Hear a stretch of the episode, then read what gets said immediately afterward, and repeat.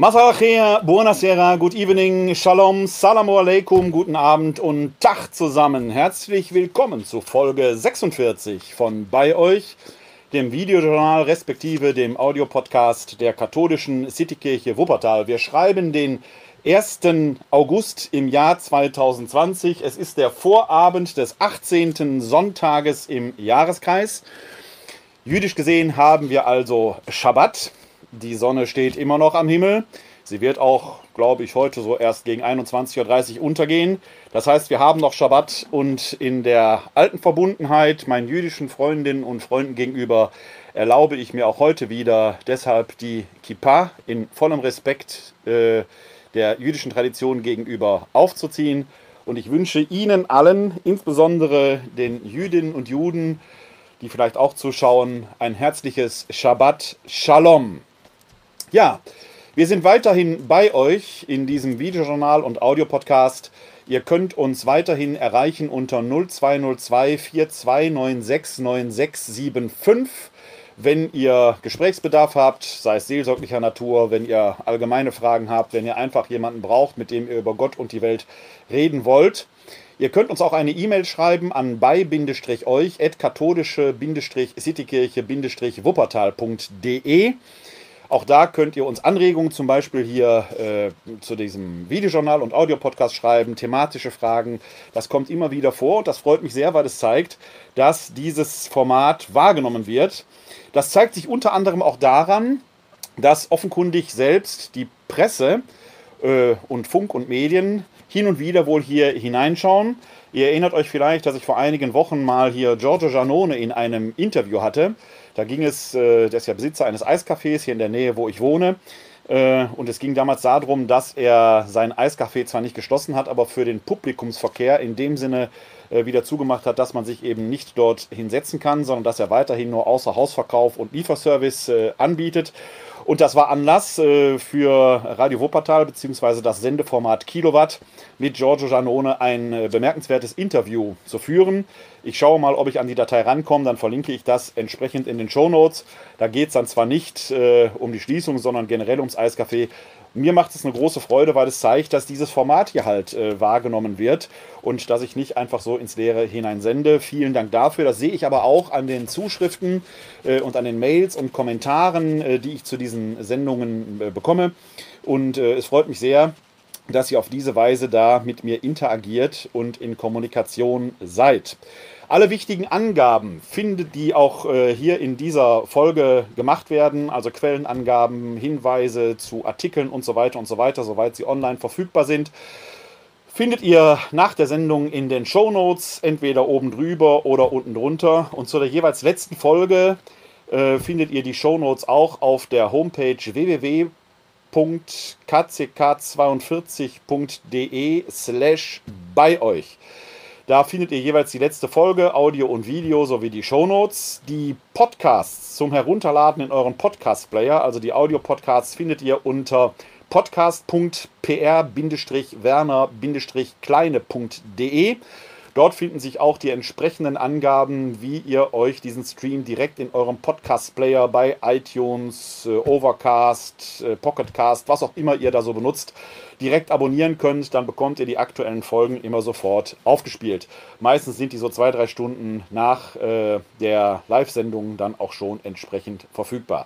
Also mich freut das sehr, äh, euer Feedback, weil es mir zeigt, äh, dieses Format wird abgerufen und wird wahrgenommen. Herzlichen Dank dafür. Ja, Kommunikation ist das Thema der heutigen Folge, beziehungsweise das Missglücken von Kommunikation, wie wir es in diesen Wochen aller Orten oder vielleicht sogar in äh, dieser Ära aller Orten sehen können. Sie ist überschrieben mit Gretchens Graben. Und dahinter steckt natürlich, natürlich die Anspielung auf Goethes Faust, die berühmte Gretchenfrage, wie hältst du es mit der Religion? Und äh, weil ich eben nicht die Gretchens Frage habe, sondern den Gretchens Graben, geht es darum, wo sind da manchmal die Klippen. Und am Beginn möchte ich euch ein bemerkenswertes Zitat eines berühmten Wuppertalers vortragen, der sich nämlich befleißigt hat, ein Gebet zu verfassen. Und mal schauen, ob ihr beim Hören dieses Gebetes, ob Sie beim Hören dieses Gebetes schon eine Ahnung haben, wer der Verfasser dieses doch sehr frommen Gebetes ist. Für die, die hier in Wuppertal wohnen, Spoiler, wenn ihr die Wuppertaler Rundschau gelesen habt, habt ihr die Lösung schon quasi auf den Lippen. Den Link dazu findet ihr später in den Show Notes. Also, folgendes Zitat. Herr Jesu Christe, Gottes Sohn, o steig herab von deinem Thron und rette meine Seele. O komm mit deiner Seligkeit, du Glanz der Vater Herrlichkeit.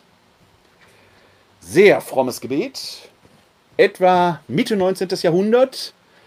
Und der Verfasser dieser Zeilen ist kein geringerer als Friedrich Engels, dessen 200. Geburtstag die Stadt in diesem Jahr hier in Wuppertal gedenkt.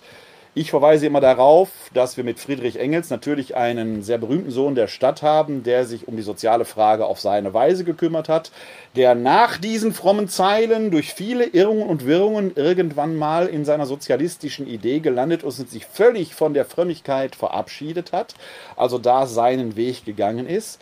Zeitgleich zu Friedrich Engels wirken aber hier in Wuppertal eben auch solche Persönlichkeiten wie Adolf Kolping oder Jeon Gregor Breuer, die von katholischer Seite aus diese soziale Frage ja auch sehr nachhaltig angegangen sind. Wir haben ja zum Beispiel mit dem Kolpingwerk heute noch eine entsprechende Institution, den Kolping-Familien, die sich um diese Fragen bekümmern.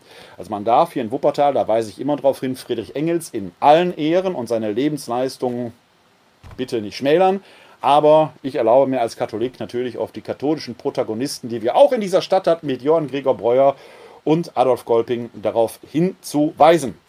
Da äh, wird es sicherlich im Verlauf der anderen Folgen, die wir in der nächsten Zeit hier bei, bei euch senden, immer wieder auch noch zu sprechen geben. Was mich an diesem Gebet und an diesem Text von Friedrich Engels fasziniert hat, ist, der entstammt ja einer sehr pietistischen, einer sehr frommen Familie ist dann nach Bremen gegangen zum Studieren, hat dort schon publizistisch gewirkt. Das wird in diesem Artikel sehr, sehr schön deutlich. Lest euch den mal durch, wie er sich da auch dann mit dieser Art der Frömmigkeit zunehmend kritisch auseinandersetzt, aber nicht einfach verurteilend nach dem Motto muss alles weg, sondern auf einem intellektuellen Niveau sich dort auch religionskritisch mit auseinandersetzt und dann für sich persönlich irgendwann zu dem Schluss kommt, dass ihm diese ganze Geschichte nicht sagt.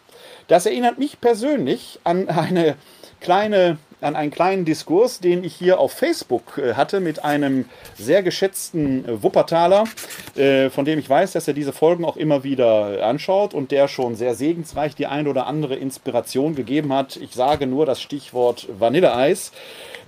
Und ich, wir kennen uns gar nicht näher persönlich, aber ich fühle mich mittlerweile ihm trotzdem verbunden. Wir hatten eine kleine Diskussion hier auf Facebook und eine dieser Diskussionen, wie ich sie sehr schätze, weil man sich da irgendwie nichts schenkt, aber man den gegenseitigen Respekt doch sehr spürt. Und das ist ja in den sogenannten sozialen Medien gar nicht so selbstverständlich. Und äh, seine, sein Anliegen war, ich zitiere mal kurz, Ihre Reden sind imposant und durchdacht. Als 0815 frage ich mich nur, als 0815 Mensch frage ich mich nur, ein Understatement, das ich so gar nicht stehen lassen möchte, aber er schreibt es halt so, als 0815 Mensch frage ich mich nur, warum muss man um den Glauben kämpfen?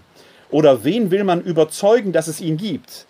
Das hat so was Aufdringliches in meiner Wahrnehmung. Denke jeder Mensch, egal wie gestrickt er ist, auf der Suche, wie auch immer er sich alles erklären kann.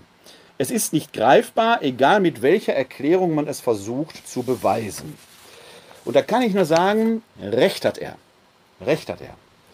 Natürlich bin ich katholisch und natürlich bin ich Christ und als Christ gilt für mich irgendwo immer der sogenannte Missionsbefehl, der ja nicht nur, Jesus, der Auferstandene, sagt ja nicht nur, unser Titel hier entsprechend, ich bin bei euch alle Tage bis ans Ende der Welt, Matthäus 28, Vers 20, sondern er sagt eben auch in Markus 16, 15, geht hin in alle Welt und verkündet das Evangelium allen Geschöpfen und dann kommt auch danach und tauft sie im Namen des Vaters, des Sohnes und des Heiligen Geistes. So.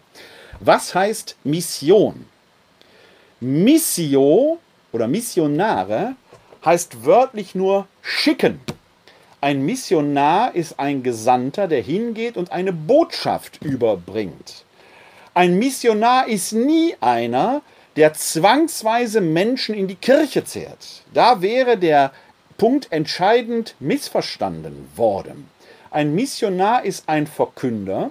Und wir haben mit Papst Paul VI. einen hervorragenden Nachfolger des Petrus auf dem Stuhl Petri gehabt, der 1975 eine ganz entscheidende Enzyklika, die man in meinen Augen nicht hoch genug schätzen kann, veröffentlicht hat, nämlich Evangelii Nuntiandi. Und er entfaltet in dieser Enzyklika den Weg der Evangelisierung in sechs Schritten. Erster Schritt ist immer das Zeugnis ohne Worte.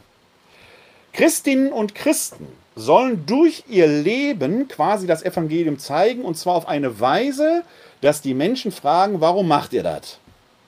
Und erst wenn diese Frage gestellt ist, kommt der zweite Schritt, die ausdrückliche Verkündigung. Man kann diese Schritte aber gar nicht vertauschen nach Paul VI., sondern das sogenannte Zeugnis ohne Worte ist immer vorgängig. Es soll die Fragen evozieren und erst wenn eine Frage gestellt ist, soll man sie antworten. Auf dieses Phänomen werde ich später nochmal zu sprechen kommen. Der dritte Schritt in äh, dem Sechs-Punkte-Werk Pauls VI. ist dann die Zustimmung des Herzens auf der Seite dessen, der gefragt hat. Und da merken Sie schon, das ist natürlich ein Akt der Freiwilligkeit oder wie mein Kommunikationsfreund hier aus äh, Facebook sagen würde, es muss doch aus dem Inneren kommen. Ja, natürlich, woher sonst denn?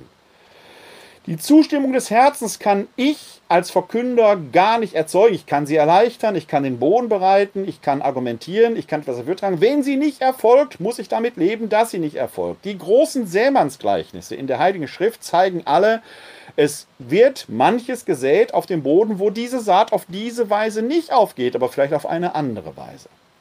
Wenn die Zustimmung des Herzens erfolgt ist, wäre der nächste Schritt, wenn er denn erfolgt und wenn der Schritt weitergeht, der sichtbare Eintritt in eine Gemeinschaft von Glaubenden, die dann, fünfter Schritt, zeichenhaft begannen wird, beispielsweise durch die Taufe. Und dann wäre im sechsten Schritt der Anstoß zu eigenem Apostolat. Das heißt, dieser Mensch, der auf diese Weise sich auf den Weg Christi gemacht hat, würde selbst zum Missionar oder zur Missionarin werden und anfangen, das Evangelium zu verkünden. Was ich damit sagen will mit diesem Sechs-Schritte-Werk ist, Werk, es gibt nur die ersten beiden Schritte, die ich aktiv beeinflussen kann. Und die muss ich sehr gut machen, weil die Menschen ein Recht darauf haben, dass wir als Christin das Zeugnis ohne Worte ablegen und wenn Fragen gestellt werden, sie auch Antworten auf diese Fragen bekommen. Fragen, die nicht gestellt werden, zu beantworten, ist schwachsinnig. Das ist Bullshit, schlicht und ergreifend. Komme ich gleich nochmal drauf zu sprechen. Die Zustimmung des Herzens kann ich bestenfalls anbahnen, aber nicht erzwingen. Und mein Kommunikationspartner hier in Facebook äh, schreibt dort aus seiner evangelischen Jugendzeit, das könnte man aber katholisch widerspiegeln, weil es solche Beispiele in der katholischen Kirche auch gegeben hat, schreibt dort in, der, äh, in einem Kommentar, äh, wie er quasi gelitten hat. Ich weiß nicht, ob das das richtige Wort ist. Ich will das jetzt gar nicht so äh, sagen. Aber wie offenkundig im Konfirmandenunterricht oder wo auch immer mit sehr viel Druck gearbeitet worden ist. Und er fragt mich, was ich davon halte. Ich habe da etwas anders geantwortet. Ich sage es mal hier, ich persönlich glaube ja nicht, dass es eine Hölle gibt. Aber die Leute, die so mit Kindern umgegangen sind und ihnen den Glauben eingebläut haben, die sitzen drin. Warum? Weil man die Zustimmung des Herzens, das ist ja wie die Antwort auf ein Liebesangebot, das kann man nicht erzwingen, das muss aus dem Inneren kommen. Bei meinem Kommunikationspartner hier, äh, handelt es sich dann noch um jemanden, der, glaube ich, sehr gut hinter die Dinge sehen kann. Das heißt, er hat auf seine Weise eine Art, die Wahrheit oder das Wesen von Dingen zu erkennen, die vielen anderen verborgen bleiben, weil er fotografisch unterwegs ist und Dinge abbildet, wo die Bilder, das rein scheinbare optische, eine zweite Ebene haben, wenn man sich auf diese Bilder einlässt. Und genau das ist das, was zum Beispiel Religion als solches ausmacht. Religio, die Zurückbindung, muss nicht zwingend mit Gottesglauben einhergehen, sondern es heißt, sich an etwas festzumachen, von dem aus man sein Leben aus gestalten kann, woran man sich eben zurückbindet.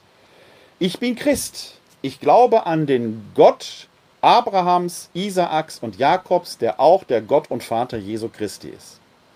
Ich glaube da sehr tief dran, bin darin fest verwurzelt und glaube auch, dass das der Königsweg ist. Aber das ist natürlich eine Entscheidung, die ich aus meiner inneren Erkenntnis mache, wo ich eine Zustimmung des Herzens gebe. Ein Jude, eine Muslima, ein Bahai, ein Hindu, eine Buddhistin, eine Atheistin, ein Humanist wird da möglicherweise anders drauf antworten. Ich hoffe nur, dass er eine innere Zustimmung oder sie eine innere Zustimmung des Herzens gibt. Das heißt, dass man darum gerungen hat. Bei Friedrich Engels erleben wir dieses Ringen und es endet natürlich an einer Entscheidung, sich von Gott abzuwenden. Das ist natürlich etwas, was einen Katholiken traurig stimmt, aber respektabel ist. Denn dieser Mann, man merkt das an diesem Artikel, den ich verlinken werde, dass er trotz allem mit Respekt mit kritischem Respekt mit der Religion seiner Zeit umgegangen ist. Und das müssen wir, glaube ich, lernen, dass wir aufhören, übereinander einfach verurteilen zu reden, sondern dass wir miteinander respektvoll ringen, aus der eigenen Zustimmung des Herzens heraus, wissend, dass der andere auch ein Herzensanliegen hat und wir auf diese Weise unsere Perspektiven austauschen können. Religion an sich schützt nämlich nicht vor menschlicher Torheit. Wenn sie zu einer Ideologie wird, ist Religion genauso brandgefährlich wie jede andere Ideologie, die totalitär oder autoritativ daherkommt und autoritär daherkommt, weil sie anderen den Lebensatem nimmt. Dann ist sie aber gerade nicht mehr Zeugnis ohne Worte. Sie wird gerade nicht mehr zur Richtschnur. Sie ermöglicht gerade nicht mehr die Zustimmung des Herzens auf der anderen Seite. Und das passiert schon da, wenn man Fragen hat, die keine Antwort finden, oder noch schlimmer, wenn man Antworten auf Fragen gibt, die niemand gestellt hat. Ich hörte in der letzten Woche ein äh, Podcast, ich glaube von Deutschlandfunk Nova, eine Stunde was mit Medien. Da ging es um Medien-Startups und man hatte eine, ich glaube, kommt aus Bayern, Media Lab. Ich schaue mal, ob ich den Link finde, dann packe ich den auch noch in die Show Notes. Äh, weil es eine hörenswerte Folge war in vielerlei Hinsicht, wo wir, glaube ich, als Kirchen auch viel von lernen können, gerade in dieser Zeit. Äh, da war diese ähm, Mitarbeiterin von Media Lab, die Startups berät, machte das sehr äh, ganz einfach fest und sagte, viele Startups scheitern, weil sie Lösungen anbieten für Probleme, die niemand hat. Und das ist eine zentrale Frage wenn ich das mal auf uns als Kirche herunterbreche, und Sie mögen mir verzeihen, dass ich als Katholik, der in diesen Tagen schreibt, natürlich jetzt die Kirche mal in den Fokus nehme. Bieten wir als Kirche heute Lösungen an für die Probleme, die die Menschen haben? Oder setzen wir Probleme voraus, die niemand mehr hat? Oder machen wir den Menschen nicht Probleme, die sie uns nicht hätten?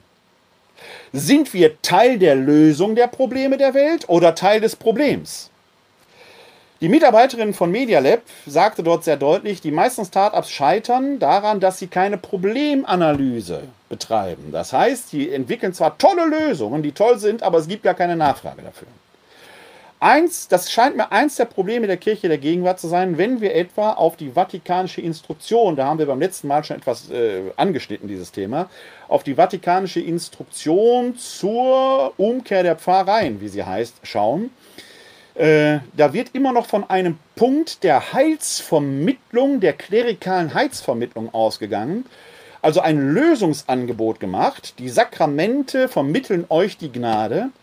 Wo ich mich frage, bei all dem, wo ich über dieses Dokument sage, es sagt ja gar nichts Neues, es ist auch gar nichts Stimmes, es ist alles, alles etwas, was man schon längst wissen konnte. Ist dieses Lösungsangebot überhaupt noch passgenau für die Probleme, die die Menschen heute haben? Nein. Die Menschen brauchen keine Heilsvermittlung mehr. Die Menschen haben längst begriffen, dass sie aus sich heraus gottnah sein können oder wenn sie gar nicht an Gott glauben, ist das Problem ja sowieso auf ganz anders gelagert oder gar nicht da. Das heißt, wir haben in dieser klerikalen Grundveranlagung der Kirche, die über Jahrhunderte ja funktioniert hat, klar, in früheren Zeiten, wo wir dieses Wissen noch gar nicht hatten, war natürlich dann der innere Halt, ich bekomme eine Zusage durch einen bevollmächtigten Amtsträger, der Priester ist, natürlich ein Gnadenakt, der mir Halt geben konnte im Leben. Natürlich war da Erlösung mit verbunden, klar. Aber funktioniert dieser Aspekt heute überhaupt noch? Nein, er funktioniert nicht. Das heißt, wir bieten eine Lösung für ein Problem, das die Menschen gar nicht mehr haben. Und das scheint mir ein Punkt der Krise zu sein. Wir müssen also mal gucken, welche Probleme haben die Leute überhaupt. Und da machen wir uns mal auf eine Reise und schauen mal, ob wir als Kirche nicht da auf, aus unserer Tradition, aus der Überlieferungskette heraus nicht vielleicht sogar Angebote hätten, was aber eine innere Umkehr unseres Denkens bedeuten würde und ein Verabschieden, eine Exit-Strategie von Vertrautem, was für uns hochheilig war und irgendwie ist, was aber die Welt in dieser Weise gar nicht mehr braucht. Schauen wir mal rein. Das Problem der Gegenwart, das wir nämlich haben, kann man, und das meine ich jetzt fast schon tagesaktuell, das wird in Zeiten der Corona-Pandemie vielleicht nur noch deutlicher, das Problem der Gegenwart, das wir haben, kann man vielleicht in zwei Stichworte zusammenfassen. Lagerbildung und Cancel Culture. Das kann man schon auch bei den Reaktionen auf die vatikanische Instruktion erkennen. Da komme ich gleich nochmal drauf. Aber im Prinzip gibt es da zwei Lager. Es gibt da eine Reihe von Bischöfen, sehr prominent, die mit im Moment zumindest verbal sehr vehement gegen diese Instruktionen hier in Deutschland Sturm laufen. Und zwar auf eine Weise, dass ich mich frage, geht es eigentlich nur um Deutschland, geht es um eine weltweite Frage? Und dann gibt es natürlich andere, ein anderes Lager, das das äh, bestätigt und das sagt, gut, dass der Papst das nochmal gesagt hat, was wir immer schon wussten. Und jetzt ist die Frage, kommen diese beiden Lager irgendwie zusammen oder stehen die einfach nur so starr gegenüber? In der Kirche scheinen die im Moment erratisch gegenüberzustehen. Null Fortschritt. Dieses Phänomen scheint aber zeittypisch zu sein, denn wir finden es nicht nur in der Kirche, wir finden diese Haltung auch in der Welt. Und da verbirgt sich das hinter dem Stichwort Cancel Culture.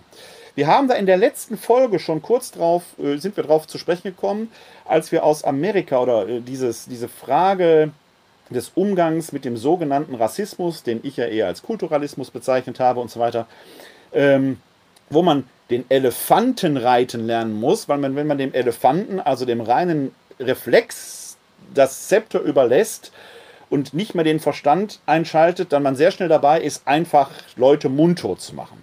Und im Internet, Zeiten des Internets ist das so, dass man, wenn da missliebige Äußerungen sind, wird sofort gefordert, löschen, löschen, löschen. Cancel Culture.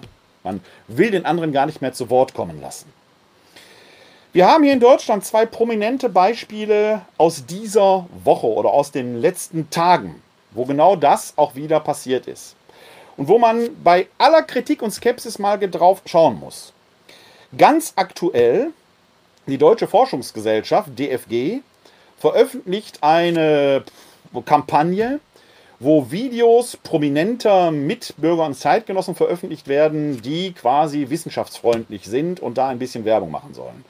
Ranga Yogeshwar ist zum Beispiel dabei gewesen und Dieter Nuhr. Jetzt ist Dieter Nuhr als Kabarettist unterwegs und Dieter Nuhr hat sich äh, seit Monaten einen Namen gemacht, indem er kritisch gegenüber Greta Thunberg auftritt. Er hat auch Anfang des Jahres sich kritisch mit der Corona-Pandemie auseinandergesetzt. Ich persönlich muss sagen, ich finde Dieter nur nach wie vor gut. Ich mag seinen Wortwitz, ich mag seine intellektuelle Zugehensweise. Man muss nicht mit allem einverstanden sein, was er sagt. Ich persönlich glaube auch, dass dieses Pferd Greta Thunberg zu lange geritten wurde. Da kann man jetzt auch, irgendwann sind da alle Dinge mal drüber erzählt. Äh, über diese äh, Geschichte. Da hat man sich festgebissen und zwar von zwei Seiten. Äh, was man Dieter nur in meinen Augen nur nicht vorwerfen darf, ist, dass er entweder nur links oder nur rechts wäre. Er schießt, wenn er schießt, gegen beide Seiten. Und was man Dieter nur nicht vorwerfen kann, ist, wäre, dass er wissenschaftsfeindlich wäre. Denn das hat er immer gesagt, dass er Greta Thunberg zustimmt, was ihre Wissenschaftlichkeit angeht, weil sie immer dafür votiert, man soll auf die Wissenschaften hören. Dann erweitert er aber den Blick und sagt aber bitte nicht nur auf die Klimawissenschaften, sondern auf Sozialwissenschaften, Wirtschaftswissenschaften und so weiter. Wie wichtig das ist, sehen wir ja in den Zeiten der Corona-Pandemie, wo es eben nicht nur um Virologie geht, sondern wo es auch darum geht, wie können wir die Wirtschaft einigermaßen beisammenhalten. Wie geht das mit der Psychologie? Wie geht das mit der Sozialpsychologie, dass wir trotz der physischen Distanz sozial nah beieinander sein können und so weiter und so weiter. Jede einseitige Sichtweise ist gefährlich. Und das kann man Dieter nur nur gerade nicht vorwerfen, dass er das nicht macht. Er wehrt sich eben gegen diese Einseitigkeit. Aber geschenkt. Man muss ihn ja nicht mögen, man muss ihm auch nicht zustimmen. Was aber im Internet passiert ist, man versucht dort ihn aus dem Rennen zu nehmen. Was passiert? Es gibt auf Twitter einen Shitstorm. Jetzt weiß ich nicht, wie es euch geht. Ich habe auch schon mal aufgrund von Interviews, die ich dem Domradio gegeben habe, wo ich irgendwas gesagt habe, was rechtskatholischen Kreisen nicht so gepasst hat oder was linkskatholischen Kreisen nicht so gepasst hat, dann habe ich da auch schon so kleine Shitstürmchens erlebt. Das macht was mit einem. Da passiert was. Natürlich, wenn man da persönlich im Fokus steht, ich schreibe dann, wenn ich das verfolge, immer schon mal zurück, kennen wir uns eigentlich persönlich, dass sie sich so ein Urteil über mich erlauben, dann ist meistens schon relativ schnell Ruhe. Also das lässt einen nicht so kalt. Ist schon klar. Auf der anderen Seite, in meinem ganz normalen, analogen Leben haben Social Media Twitch, äh, äh, Shitstorms null Bedeutung. Wenn ich Twitter, Facebook und Konsorten abschalten würde, wäre ich, hätte ich ein sehr ruhiges Leben, es würde sich nichts ändern. Die Relevanz dieser sozialen Medien muss man an dieser Stelle mal zentral in Frage stellen. Aber in bestimmten Kreisen scheint man doch sehr reflexhaft darauf zu reagieren, weil man noch nicht gelernt hat, mit diesem doch sehr komischen Medium, dessen Filterwirkung eben völlig weg ist, umzugehen. Aktuellstes Beispiel, Präsident Donald Trump will heute TikTok verbieten, weil TikTok-User seine Wahlkampfveranstaltung torpedieren. Spannendes Thema. Wenn das nicht Gleichschaltung, der Gleichschaltung schon sehr nahe kommt. Aber geschenkt. Was macht die DFG? Sie löscht das Dieter nur Video. Und da sage ich, nee, liebe Freunde, also das, das ist wieder Cancel Culture im Reinformat. Also man kann Dieter nur mögen oder nicht mögen. Ihr könnt gegen den argumentieren, ihr könnt auch gegen ihn schießen, ihr könnt für ihn sein, wie auch immer. Aber das muss man im Diskurs, gerade wenn man eine DFG, die für wissenschaftlichen Diskurs eintritt, ist, muss man aushalten. Man muss das aushalten. Da, wo man eine Kommunikation auf diese Weise löst, dass man aus dem Konflikt herausgeht, hat man schon verloren. Es steht in der jüdischen Allgemeinen ein wunderbarer Artikel, äh, den verlinke ich. glaube, den gibt es leider nicht in den, äh, nicht online. Ich habe ihn jedenfalls online noch nicht gefunden, deswegen werde ich äh, die äh, ähm, bibliografischen Angaben einfügen.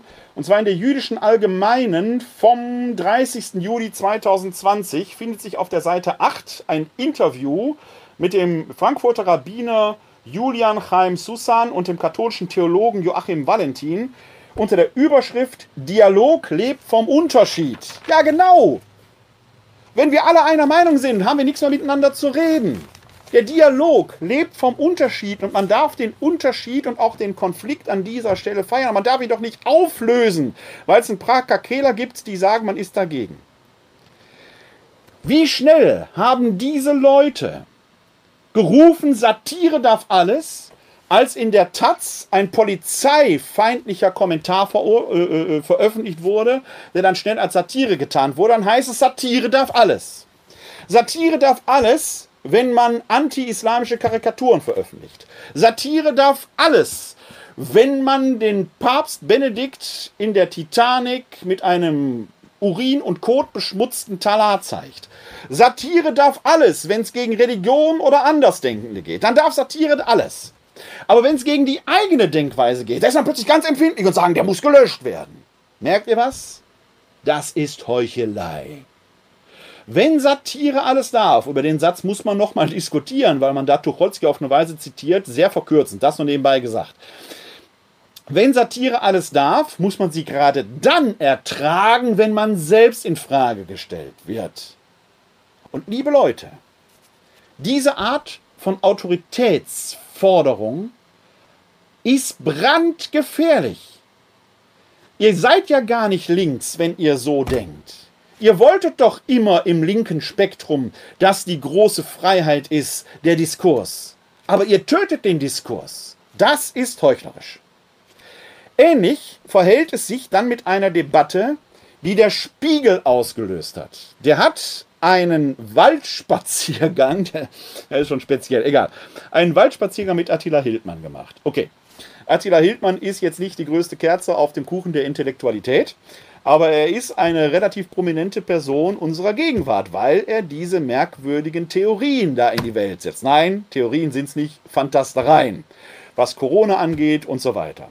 Man wird sich pressemäßig mit einer solchen Person auch kritisch auseinandersetzen müssen. Ich wette, dass viele diesen Artikel gar nicht gelesen haben, aber es gibt wieder mal einen riesen Shitstorm. Was ist Aufgabe der Presse? Aufgabe der Presse ist, das Zeitgeschehen kritisch zu begleiten, also gerade auch die Dinge aufzunehmen, Einblick in diese Gedankenwelt zu geben, sie kritisch zu analysieren, von den Dingen, die uns missliebig sind. Man kann sie doch nicht einfach übersehen. Wenn man diesen Artikel liest im Spiegel, dann kann man feststellen, okay, man hätte kritischer, noch kritischer sein können.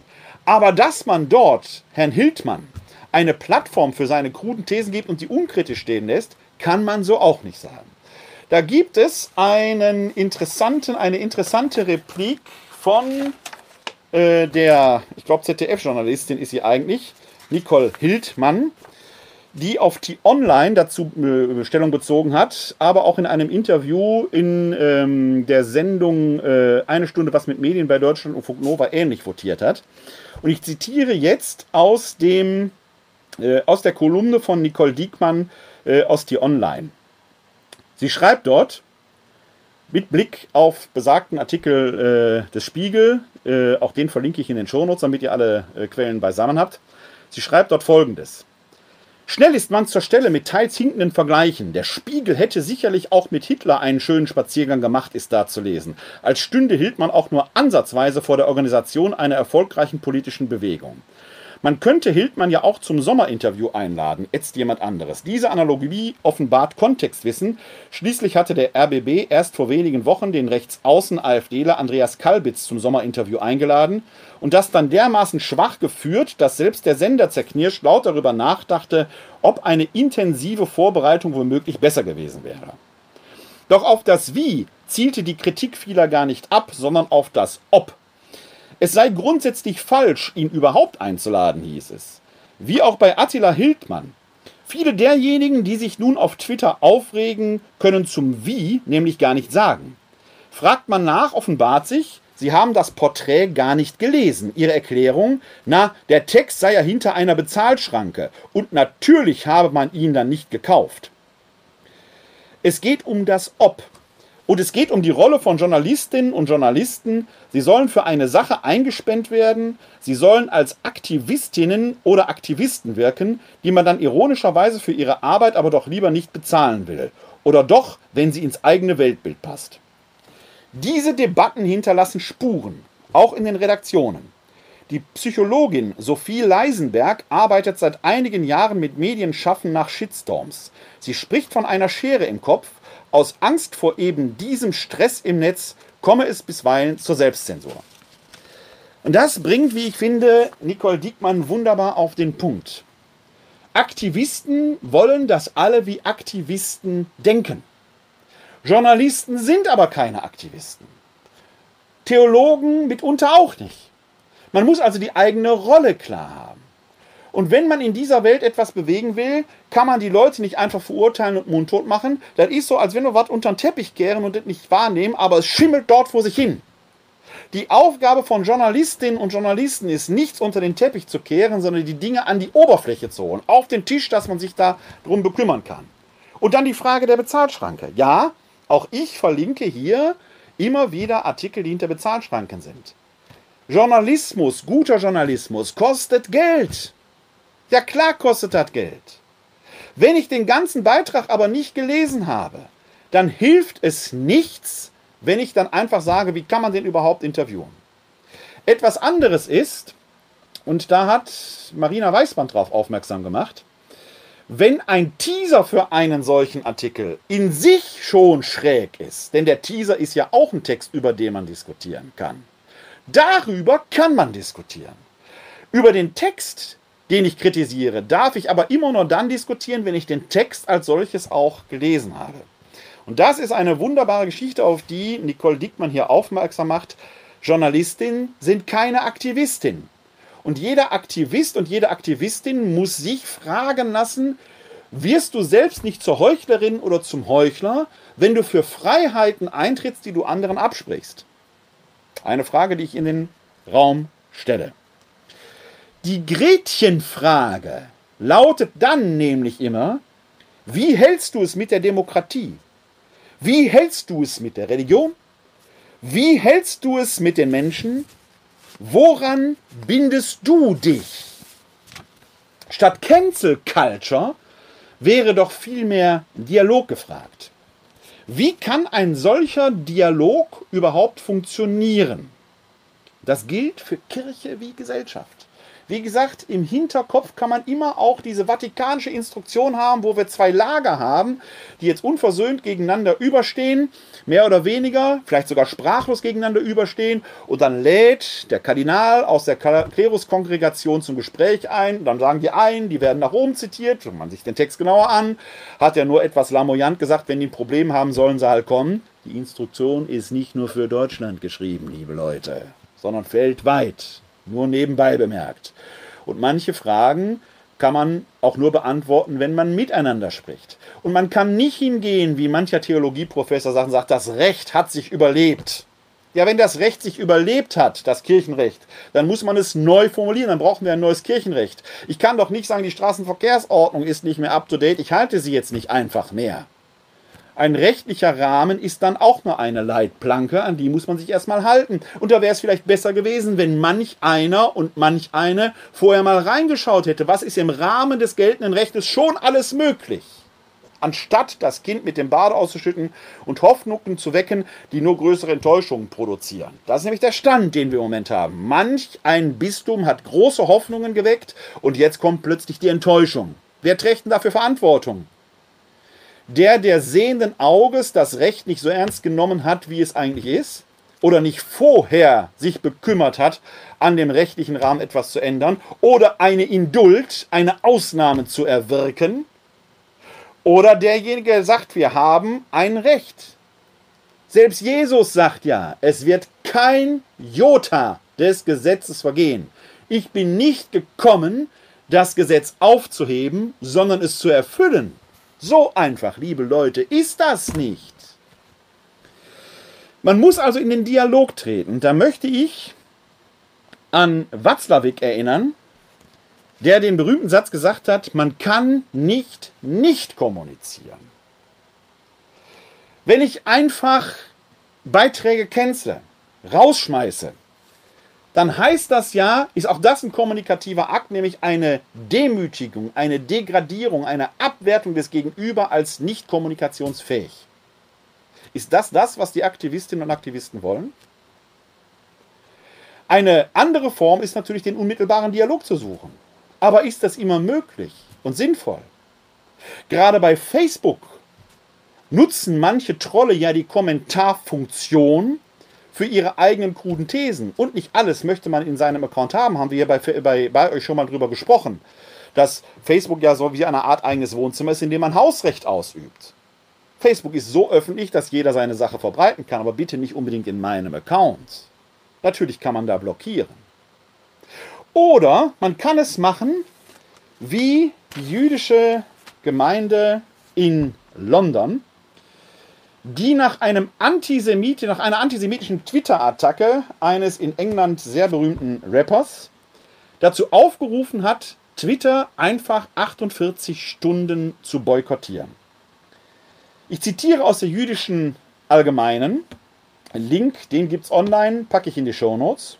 Da heißt es in dem Artikel von Michael Teidixmann, der Unmut in der jüdischen Gemeinschaft Großbritanniens und darüber hinaus war aber so groß, dass eine Initiative für einen zeitweisen Boykott der sozialen Netzwerke großen Zulauf erhielt. Unter dem Hashtag No Safe Space for Jew Hate, kein Rückzugsort für Judenhass, riefen jüdische Persönlichkeiten, darunter Großbritanniens Oberrabbiner Ephraim Mirvis und sein Vorgänger Jonathan Sachs, dazu auf, von Montag bis Mittwoch 9 Uhr 48 Stunden lang alle Aktivitäten in den sozialen Netzwerken einzustellen. Zu einer, Zeit, zu einer zweitägigen Sendepause verpflichteten sich nicht nur namhafte britische Juden, sondern auch Politiker wie Patel und zahlreiche Abgeordnete der Labour-Partei. Prominente wie der ehemalige Fußballstar Gary Lineker oder der Radiomoderator Majid Navas, Verbände wie Greenpeace UK und kulturelle Einrichtungen wie das Londoner Royal Opera House. Ein Streik ist eben auch eine kommunikative Möglichkeit. Statt also die Cancel Culture zu pflegen, wäre es doch mal eine Runde zu denken wert, ob man nicht zu solchen sehr effizienten Aktionen greifen kann, denn dieser Streik hat Konsequenzen gehabt. Es hat sich etwas in der Zugehensweise geändert. Das heißt, wir müssen Konflikte schon aushalten. Wir müssen den Andersdenkenden schon aushalten. Wir können ihn aber nicht einfach mundtot machen. Wir können ihm gegenübertreten mit der Macht des besseren Argumentes, mit Aufklärung, oder wir können ihn einfach ignorieren. Niemand von euch ist gezwungen, bei euch zu schauen. Wenn ihr das hier für Blödsinn haltet, nutzt eure Zeit für Besseres, für das, was ihr für besser haltet. Wenn ihr es mögt, schaut zu, freue ich mich. Vor allem muss man aber eben immer auch hinter die Dinge sehen. Satire darf alles, offenkundig nur, wenn es der eigenen Meinung dient. Oder aber ist Satire nicht eine so scharfe Waffe, dass sie gerade deshalb wichtig ist, wenn sie mir wehtut, weil ich mal nachschauen könnte und müsste, habe ich vielleicht einen blinden Flecken in meiner Denke. Es ist so, als wenn ihr draußen spaziert, ihr stolpert. Was macht ihr? Ihr schaut als allererstes hin, worüber bin ich gestolpert? Ein Pflasterstein, der herausstand, eine Wurzel, wo auch immer. Wenn man stolpert, schaut man hin. Sage ich als Exeget immer, wenn euch ein biblischer Text wehtut, schaut hin, warum er euch wehtut. Sagt nicht, der ist doof. Wenn euch ein Satiriker oder eine Satirikerin wehtut, schaut hin, warum. Aber nutzt bitte nie diese Satire darf alles, um A, jeden Quatsch als satirisch zu rechtfertigen, selbst wenn er viel zu wenig intellektuell dafür war. Und nutzt ihn schon gar nicht, um eure Meinung einfach einseitig zu begründen, nach dem Motto, ich darf alles tun, was ich will, aber dann empfindlich reagieren, wenn Satiriker mal aus einer anderen Richtung kommen. Wie steht's jetzt in der Kirche um die vatikanische Instruktion? Und wenn wir anfangs Paul den Sechsten haben mit Zeugnis ohne Worte und Zeugnis mit Worten und der Zustimmung des Herzens, könnte die Kirche, ja, die Kirche, in diesen merkwürdigen Zeiten, wo die Kirche ja selbst nicht immer das beste Bild abgibt, vielleicht aus ihrer Tradition heraus einen Weg weisen. Und das gilt für die Kirche selbst. Ein Wort zum herrschenden Lagerkampf. In der Beilage zur Zeit Christ und Welt veröffentlichte Raul Löbbert am 31. Juli einen Beitrag zur Instruktion der Leitung von Pfarrgemeinden mit der Überschrift Klatsche auf Vatikanisch.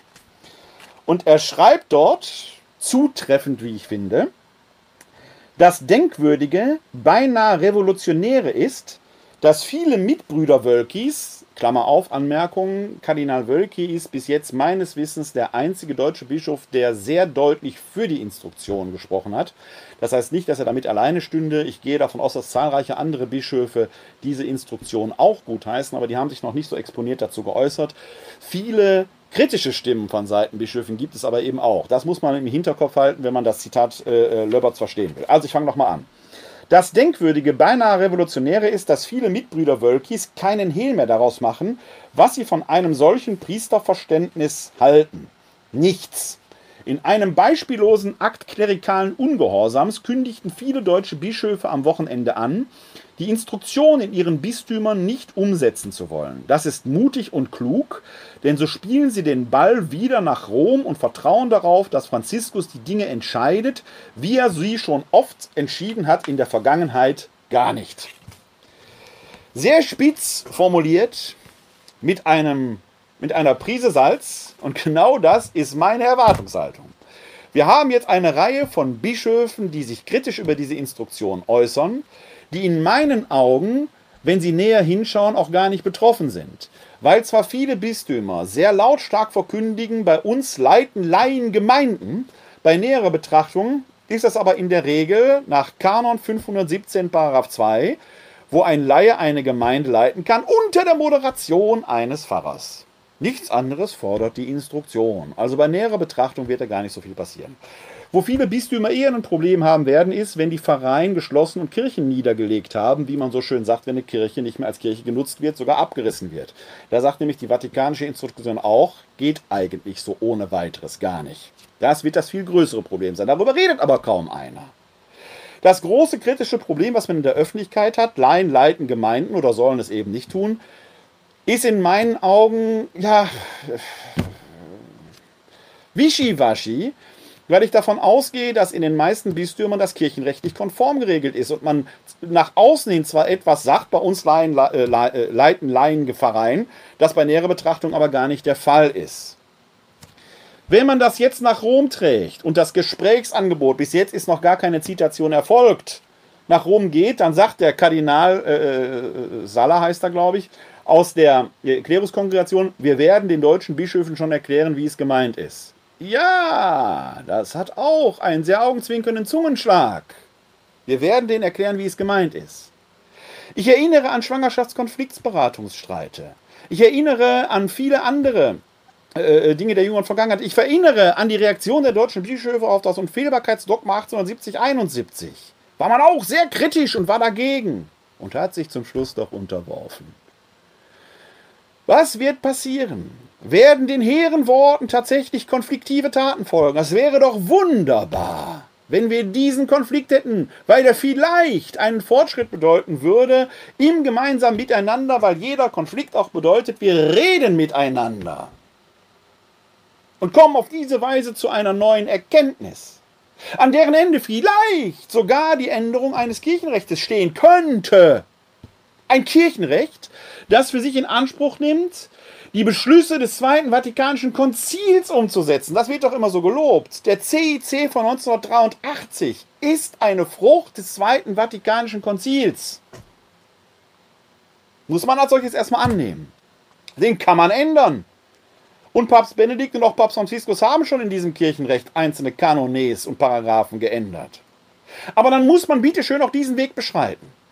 Da sich das um ein weltkirchliches Phänomen handelt, muss man, und dazu habe ich in einem Kommentar, den ich für das Domradio verfasst habe, äh, äh, entsprechend Stellung bezogen, den verlinke ich in den Show Notes. In dem Kommentar sage ich, dieses Dokument, diese Instruktion sagt nichts Neues, was wir nicht schon gewusst haben. Ist ein Schatz aus Altem, aber wo ist das Neue, das tatsächlich nach vorne weist? Das ist in meinen Augen ein Desiderat dass wir natürlich zahlreiche Probleme in der Welt auch natürlich in den Pfarreien haben und darauf keine wirklichen Antworten gegeben werden. Das muss man so sagen.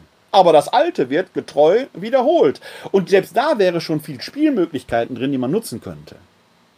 Wenn man aber die Dinge, die jetzt drängend anstehen, die Probleme, die wir wirklich haben, manche Lösung, die in dem Dokument angeboten wird, antwortet auf Probleme, die gar nicht da sind. Das nur nebenbei bemerkt.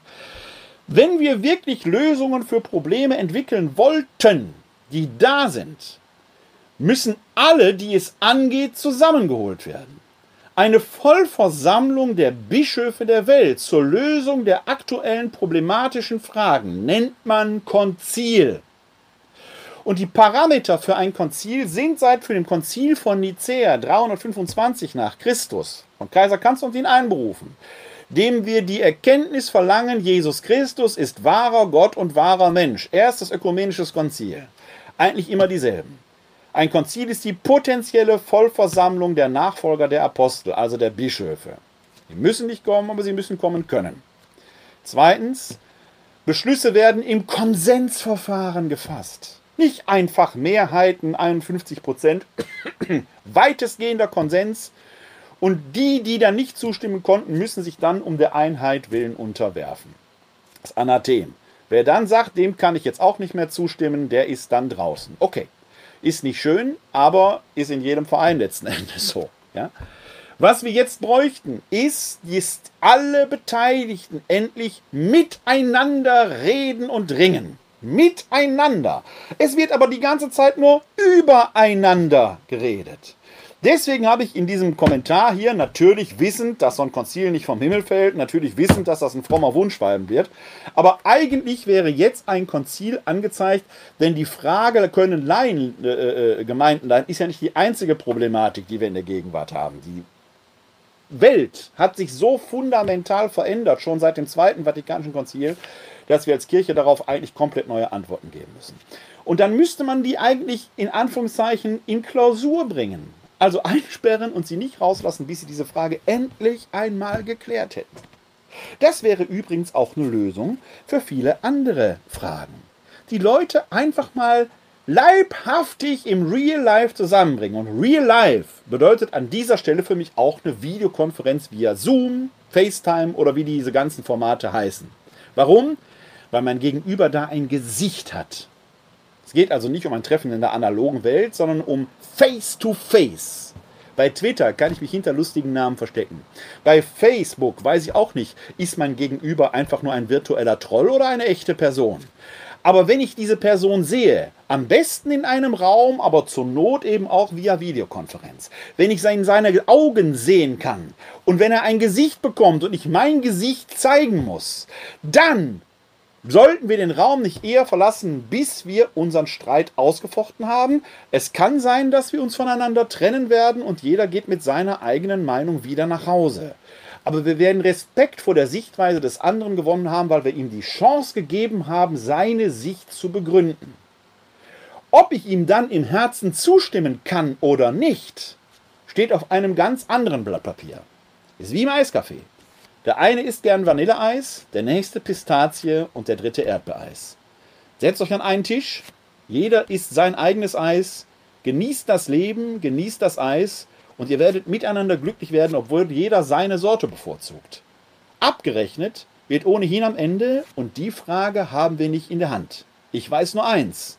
Als Katholik und als Christ bin ich sehr gewiss, dass die Liebe Gottes zu den Menschen, ob sie es glauben oder ob sie nicht glauben, so groß ist, dass er niemanden verweisen wird.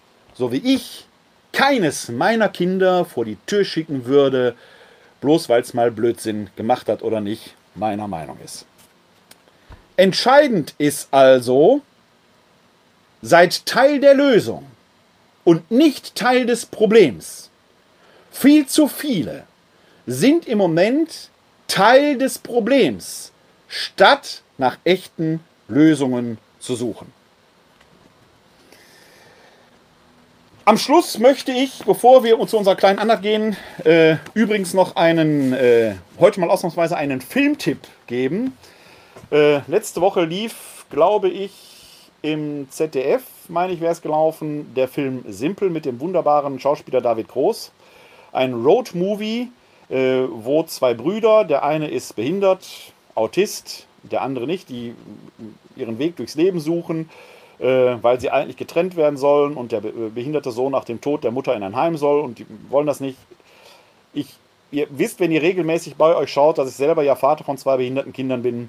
Es ist eine Tragikomödie, aber in vielen Teilen von dem großartigen David Groß so realistisch gespielt, dass ich nicht nur an manchen Stellen Tränen gelacht habe, sondern mein eigenes Leben in diesem Film teilweise wiederentdeckt habe. Wunderbarer Film, schaut mal in die Mediathek. Ich kann ihn nur empfehlen wenn ihr in Corona-Zeiten ohnehin zu Hause bleiben müsst. Das sind wunderbare anderthalb erkenntnisreiche Stunden. Manches scheint übertrieben, aber wer sich auf das Leben mit Behinderten einlässt, wird sehr schnell merken, es ist nicht so viel übertrieben an dem Film. Vor allen Dingen gibt es eine wunderbare Szene relativ am Anfang, wo die beiden äh, als äh, blinde Passagiere in einen LKW einsteigen. Dann entpuppt sich, dass der LKW-Fahrer selber Vater eines behinderten Kindes ist. Und er sagt, an einer Stelle kommt das heraus, dass diese Menschen mit dem Herzen eben sprechen und das Herz zählt. Und genau das ist das, die Zustimmung des Herzens. Wenn ihr in eurem Herzen vereinbaren könnt, dass ihr so mit dem anderen umgeht, wie ihr umgeht, dann macht weiter so. Wenn ihr merkt, wenn so mit mir umgegangen würde, wäre mein Herz verletzt, hört auf, so miteinander umzugehen. Das wäre der entsprechende Punkt, einen Schritt zur Lösung unserer Probleme zu gehen und nicht Probleme zu schaffen, die wir ohne diese Form des Miteinanders so gar nicht hätten. Wir befinden uns am Vorabend des 18. Sonntags im Jahreskreis und wir schauen uns heute einmal das Evangelium von diesem Sonntag näher an. Aus dem heiligen Evangelium nach Matthäus. Ehre sei dir, o Herr. In jener Zeit, als Jesus hörte, dass Johannes enthauptet worden war, zog er sich allein von dort mit dem Boot in eine einsame Gegend zurück. Aber die Volksscharen hörten davon und folgten ihm zu Fuß aus den Städten nach. Als er ausstieg, sah er die vielen Menschen und hatte Mitleid mit ihnen und heilte ihre Kranken. Als es Abend wurde, kamen die Jünger zu ihm und sagten, der Ort ist abgelegen und es ist schon spät geworden, schickt die Leute weg, damit sie in die Dörfer gehen um sich, und sich etwas zu essen kaufen. Jesus antwortete, sie brauchen nicht wegzugehen, gebt ihr ihnen zu essen. Sie sagten zu ihm, wir haben nur fünf Brote und zwei Fische hier. Er antwortete, bringt sie mir her. Dann ordnete er an, die Leute sollten sich ins Gras setzen, und er nahm die fünf Brote und die zwei Fische, blickte zum Himmel auf, sprach den Lobpreis, brach die Brote und gab sie den Jüngern. Die Jünger aber gaben sie den Leuten, und alle aßen und wurden satt. Und sie sammelten die übrig gebliebenen Brotstücke ein, zwölf Körbe voll. Es waren etwa 5000 Männer, die gegessen hatten, dazu noch Frauen und Kinder. Evangelium unseres Herrn Jesus Christus. Lob sei dir Christus. Ja, die wunderbare Speisung der 5000. Ein Text, den wir in vier Evangelien insgesamt fünfmal zu hören bekommen. Das ist für uns Exegeten, eine solche Überlieferungslage ist für uns Exegeten ein Hinweis darauf, dass ein historischer Kern in dieser Geschichte aufgehoben worden ist. Ob es jetzt 5000 waren oder wie an anderen Stellen erzählt wird 4000 oder vielleicht nur 3000, relativ egal. Es wird eine große Menschenmenge gewesen sein, die da zu Jesus gekommen ist. Der, wir befinden uns im sogenannten Galiläischen Frühling, einmal weil äh, am Beginn des jesuanischen Wirkens, einmal weil es jahreszeitlich tatsächlich Frühling war, auf der anderen Seite aber eben auch, weil es die Zeit der großen Anfangseuphorie im Wirken Jesu war. Ähm, es wird ja am Anfang hier sogar auch entsprechend berichtet, dass Jesus da viele Kranke heilte und das wird Aufsehenerregend haben. Da ist einer, der verfügt über Fähigkeiten, die man so bei anderen nicht vermutet und sensationslos, was auch immer. Die Leute werden zusammengelaufen sein, um diesen Jesus von Nazareth zu sehen und zu hören. Jetzt wird es Abend. Und die Leute gehen nicht nach Hause. Sie haben aber auch nichts zu essen dabei. Und die Jünger Jesu, ganz dienstbeflissen, sagen, schick sie doch weg, dass sie sich was zu essen kaufen. Nach dem Motto, was haben wir damit zu tun? Und dann kommt als erstes dieser Satz Jesu, der an jede und jeden gerichtet ist, der sich auf seinen Weg einlässt. Gebt ihr ihnen zu essen. Wie oft hört man in unseren Zeiten diesen Satz, was würde Jesus dazu sagen? Ja, er würde sagen, gebt ihr ihnen zu essen. Da ist ein Problem, die haben Hunger, du hast die Lösung. Sorg du für die Lösung. Beten alleine hilft nicht. Sorg du für die Lösung. Gib du ihnen zu essen. Guck du, dass du das Problem gelöst kriegst. Das ist immanentester Auftrag für jede Seelsorgerin und jeden Seelsorger, ja eigentlich sogar für jede Christin, jeden Christen, aber für die, die das als Profis betreiben, zumal. Sei nicht Teil des Problems, Sei Teil der Lösung. Gib du ihn zu essen. Löst du das Problem. Die trauen sich aber offenkundig nicht.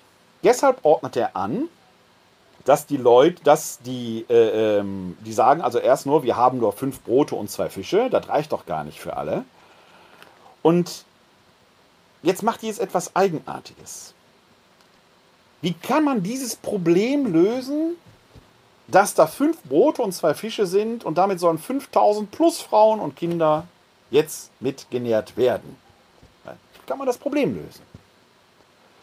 Gut kann man sagen, Jesus als der Sohn Gottes, der spricht jetzt ein Dankgebet und teilt das und schwupp vermehrt sich das. Der Text gibt aber eine andere Antwort, denn Jesus führt eine Methode ein. Er ordnet an, die Leute sollten sich ins Gras setzen, quasi auch Gruppen bilden und dann nimmt er die fünf Brote und die zwei Fische, blickt zum Himmel auf, spricht den Lobpreis, bricht das Brot, gibt sie den Jüngern und die Jünger geben es den Leuten. Versuchen wir mal diese Szene vor dem inneren Auge Wirklichkeit werden zu lassen. Jesus wird also nicht das Köpfchen schief gelegt haben und wird still für sich gesprochen haben. Nein, er muss es so machen, dass alle es sehen. Und er muss so laut gesprochen haben, dass alle es sehen. Fünf Tausend Menschen, stellt euch diese, Massen, men, äh, diese Menge Mensch vor, ohne Mikrofon. Die Wuppertaler Stadthalle fast etwa 1000. Wenn der Laurentiusplatz voll ist hier in Wuppertal, dann sind da ungefähr 5000 Menschen plus X drauf. Beim letztjährigen Martinszug in Wuppertal sind 6000 Menschen mitgezogen. Da ist der Laurentiusplatz voll. Ich hatte eine Mikrofonanlage. Jesus nicht. Er muss also laut gesprochen haben, sehr laut. Er muss große Gesten gemacht haben, dass alle es sehen, was er tut. Er bietet nämlich jetzt eine Lösung an. Und die Lösung heißt, seht her, ich habe für euch alle fünf Brote und zwei Fische und ich gebe alles umsonst. Ich gebe alles, was ich habe. Ich verschwende alles umsonst. Mach damit was wird passiert sein? Die Initialzündung dieses Handelns Jesu, das schreibt der Text nicht, aber wie der Text es erzählt, dass die Menschen in kleinen Gruppen zusammensitzen.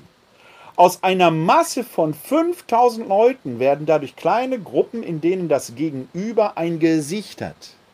In der Masse ist der Nachbar, die Nachbarin egal, er ist nur Teil der Masse. In der Gruppe wird die Nachbarin und der Nachbar zu Menschen. Und das herausragende Beispiel Jesu, alles zu geben, nichts zurückzuhalten, nicht zu berechnen, wird Schule gemacht haben. Die eine wird etwas aus ihrem Beutel geholt haben und der andere auch. Und auf diese Weise reicht es für alle. Die Lösung des Problems besteht darin, alles zu geben und so ein Beispiel zu geben. Das wäre die Aufgabe der Kirche in dieser Gegenwart. Die Welt schaut auf uns. Was, wenn die Welt von uns lernen könnte, wie man miteinander streitet, um ein Problem zu lösen? Im Moment lernt die Welt von uns nur das, wie die Kirche sich darstellt. Lagerbildung. Wenn so das Licht auf dem Ständer für, den, für die Welt ist, sollten wir das Licht aufdrehen und etwas anders machen. Bevor die Pfarreien umkehren, sollten es die Bischöfe machen. Sie sollten in einen Raum gehen, von mir aus mit der Kleruskongregation, und erst rauskommen, wenn sie eine weitestgehend einmütige Lösung haben. Auf das die Welt erkennt, streiten lohnt sich. Zum Schluss heute möchte ich das Lied Sag ja zu mir, wenn alles Nein sagt, singen im aktuellen Gotteslob unter der Nummer 755. Sag ja zu mir, wenn alles Nein sagt, weil ich so vieles falsch gemacht. Wenn Menschen nicht verzeihen können, nimm du mich an trotz aller Schuld. Tu meinen Mund auf, dich zu loben und gib mir deinen neuen Geist. Uns ist das Heil durch dich gegeben, denn du warst ganz für andere da. An dir muss ich mein Leben messen, doch oft setz ich allein das Maß. Tu meinen Mund auf, dich zu loben, und gib mir deinen neuen Geist. Gib mir den Mut, mich selbst zu kennen, mach mich bereit zu neuem Tun und reiß mich aus den alten Gleisen, und ich glaube, Herr, dann wird es gut. Tu meinen Mund auf, dich zu loben, und gib mir deinen neuen Geist. Denn wenn du Ja sagst, kann ich leben, stehst du zu mir, dann kann ich gehen. Dann kann ich neue Lieder singen und selbst ein Lied für andere sein. Tu meinen Mund auf, dich zu loben, und gib mir deinen neuen Geist. Zu viele sehen nur das Böse und nicht das Gute, das geschieht. Auch das Geringste, das wir geben, es hält bei dir, du machst es groß. Tu meinen Mund auf, dich zu loben, und gib mir deinen neuen Geist. Drum ist mein Leben nicht vergeblich, es kann für andere Hilfe sein. Ich darf mich meines Lebens freuen und anderen Grund zur Freude sein. Tu meinen Mund auf, dich zu loben und gib mir deinen neuen Geist. Wenn Ihnen diese Sendung gefallen hat, vergessen Sie nicht, mir ein Like zu geben, Daumen hoch und vor allen Dingen auch nicht, die Sendung zu teilen. Es schadet nicht, trotz des zahlreichen Feedbacks, das ich schon erhalte, wenn sie sich noch weiter verbreitet. Ansonsten sehen wir uns sehr gerne wieder am nächsten Samstag, so Gott will, dem 8. im 8. um 19 Uhr. Bis dahin möge Gott uns alle segnen. Der Herr segne uns, er bewahre uns vor Unheil und er führe uns zum ewigen Leben. Amen. Das gewähre uns der dreieine Gott, der Vater, der Sohn und der Heilige Geist. Amen. Heute ist nicht alle Tage. Ich komme wieder. Keine Frage. Bis dahin leben Sie lang und in Frieden. Live long and prosper. Bleiben oder werden Sie gesund und helfen Sie anderen, gesund zu bleiben oder zu werden. Glück auf!